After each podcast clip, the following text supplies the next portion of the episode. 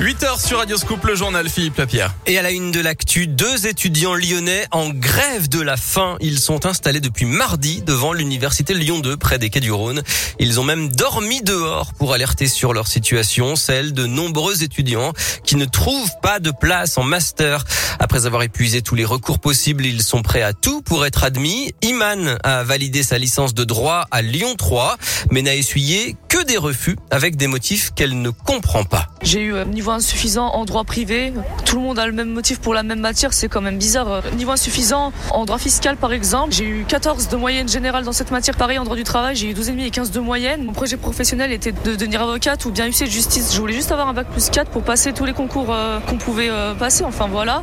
On se dit que peut-être qu'en faisant une chose comme ça, bah, peut-être qu'on finira par avoir quelque chose parce que c'est pas tous les jours qu'on voit faire une grève de la faim euh, des étudiants jeunes qui restent ici jour et nuit. Je trouve ça vraiment grave d'en arriver jusque là. Et autre conséquence, l'étudiante n'a plus de bourse et craint donc de perdre son logement en Crous, faute d'être inscrite, alors que les cours ont déjà commencé. Après avoir lancé une procédure, le rectorat ou sa fac d'origine sont obligés de revenir vers elle avec une proposition de master. La procédure doit s'achever à la fin du mois. On suivra bien sûr ça sur Radio Scoop. Faut-il plus de caméras ou plus de policiers pour lutter contre la délinquance à Lyon En visite hier, le ministre de l'Intérieur Gérald Darmanin a plaidé pour des efforts sur la vidéosurveillance, alors que Grégory Doucet lui réclame plus d'effectifs humains. Ce ne sont pas les caméras qui attrapent les délinquants, affirme le maire qui rappelle qu'avec 571 caméras, Lyon est déjà l'une des villes les mieux équipées de France. Mais justement, Gérald Darmanin a lui redit que les effectifs de police supplémentaires promis il y a quelques mois déjà arriveront en novembre à Lyon. Gérald Darmanin qui par ailleurs recevra mardi le président de la conférence des évêques après sa déclaration polémique sur le secret de la confession qui serait selon lui plus fort que les lois de la République.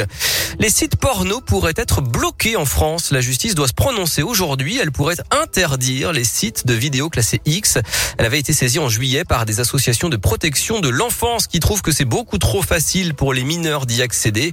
Alors faut-il les bloquer ces sites? Oui ou non? C'est la question du jour sur radioscoop.com. Vous entendiez cette semaine sur Radio Scoop le ras-le-bol du maire de Tassin-la-Demi-Lune contre les coronapistes cyclables et les couloirs de bus qui, selon lui, aggraveraient les bouchons. Le Grand Lyon lui a répondu sur Twitter hier. Selon Fabien Bagnon, les chiffres donnés par Pascal Charmeau sont faux.